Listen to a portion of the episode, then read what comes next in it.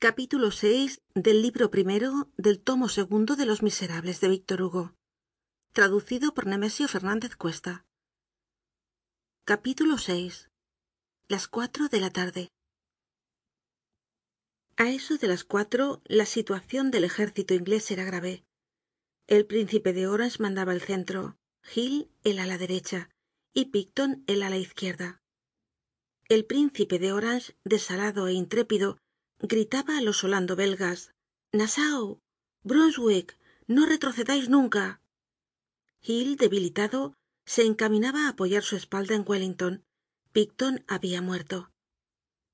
En el momento mismo en que los ingleses cogían á los franceses la bandera del regimiento de línea los franceses mataban al general inglés picton de un balazo en la cabeza.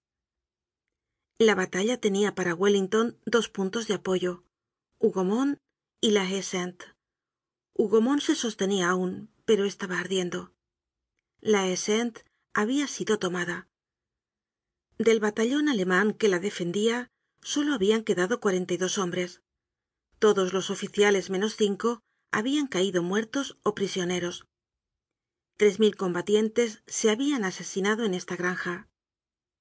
Un sargento de guardias inglesas el primer boxeador de inglaterra reputado como invulnerable por sus compañeros habia sido muerto por un tamborcillo francés. Baring habia sido desalojado de su posicion alten habia sido acuchillado. Se habian perdido muchas banderas una de la division de alten y otra del batallon lumbourg que llevaba el príncipe de la familia de depont los escoceses grises ya no existian los corpulentos dragones de habian sido despedazados. Esta valiente caballería habia sido arrollada por los lanceros de bro y los coraceros de travers de mil doscientos caballos solo quedaban seiscientos. De los tres tenientes coroneles dos se hallaban tendidos en tierra. Hamilton herido y mater muerto. Ponsomby habia caido atravesado de siete lanzadas. Gordon habia muerto marsh también las divisiones quinta y sesta estaban destruidas.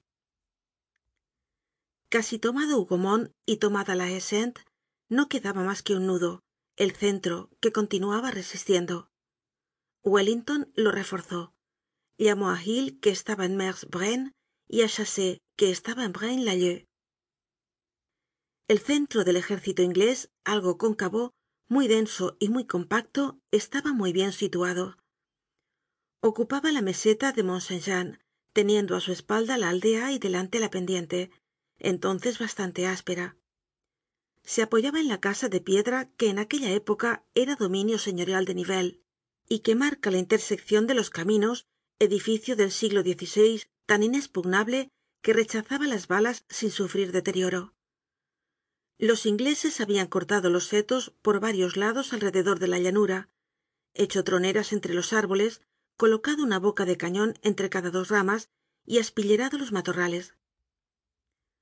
Su artillería estaba emboscada detrás de la maleza. Este trabajo púnico autorizado incontestablemente por la guerra que admite las estratagemas estaba tan bien hecho que hazo enviado por el emperador á las nueve de la mañana para reconocer las baterías enemigas no habia visto nada y habia vuelto á decir á napoleon que no existia obstáculo alguno excepto las dos barricadas que obstruían los caminos de nivelles y de genappe. Era la época en que las mieses estaban muy crecidas.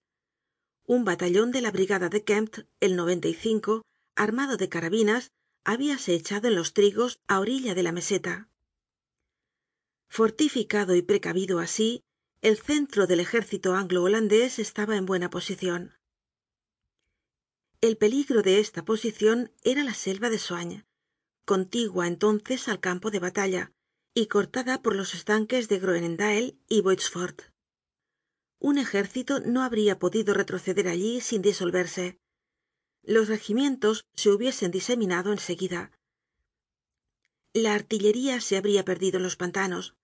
La retirada segun la opinion de muchos hombres competentes si bien es cierto que rebatida por otros hubiese sido una dispersion general wellington añadió á este centro una brigada de chassé que quitó al ala derecha otra brigada de wincke que suprimió del ala izquierda con mas la division clinton.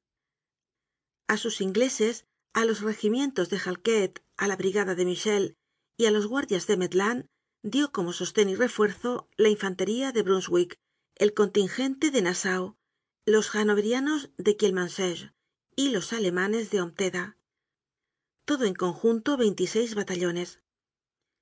El ala derecha como dice carras fue rechazada hasta detrás del centro. Una batería enorme estaba oculta por sacos de tierra en el sitio donde está hoy lo que se llama el museo waterloo. Wellington tenia además en un pliegue del terreno los guardias dragones de somerset mil cuatrocientos caballos. Era la otra mitad de esta caballería inglesa tan justamente célebre destruido ponsonby quedaba somerset.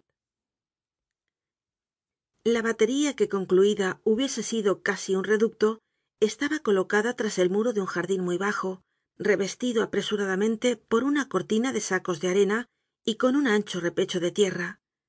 Esta obra estaba por concluir. No habia habido tiempo para empalizarla. Inquieto wellington pero impasible estaba á caballo y todo el dia permaneció en la misma actitud un poco delante del molino viejo de mont saint jean que existe todavía. Y bajo un olmo que un inglés vándalo entusiasta compró despues en doscientos francos lo hizo serrar y se lo llevó. Wellington se mostró allí fríamente heroico. Llovían las balas. El ayudante de campo gordon acababa de caer á su lado. Lord hill señalándole un obús que acababa de disparar le dijo milord cuáles son vuestras instrucciones y qué órdenes nos dejais si os matan hacer lo que yo respondió wellington. A clinton le dijo lacónicamente permanecer aquí hasta perder el último hombre. La jornada iba mal visiblemente wellington gritaba á sus antiguos compañeros de vitoria de talavera y de salamanca boys muchachos pensais acaso huir acordaos de la vieja inglaterra. A eso de las cuatro de la tarde la línea inglesa se movió hácia atrás. De pronto no se vio ya en la cresta de la meseta mas que la artillería y los tiradores. El resto habia desaparecido. Los regimientos arrojados por los obuses y las balas francesas se replegaron al fondo que aun hoy corta el sendero de la granja de mont saint jean hubo un movimiento retrógrado. Desapareció el frente de batalla inglés y wellington retrocedió. Principio de retirada esclamó napoleon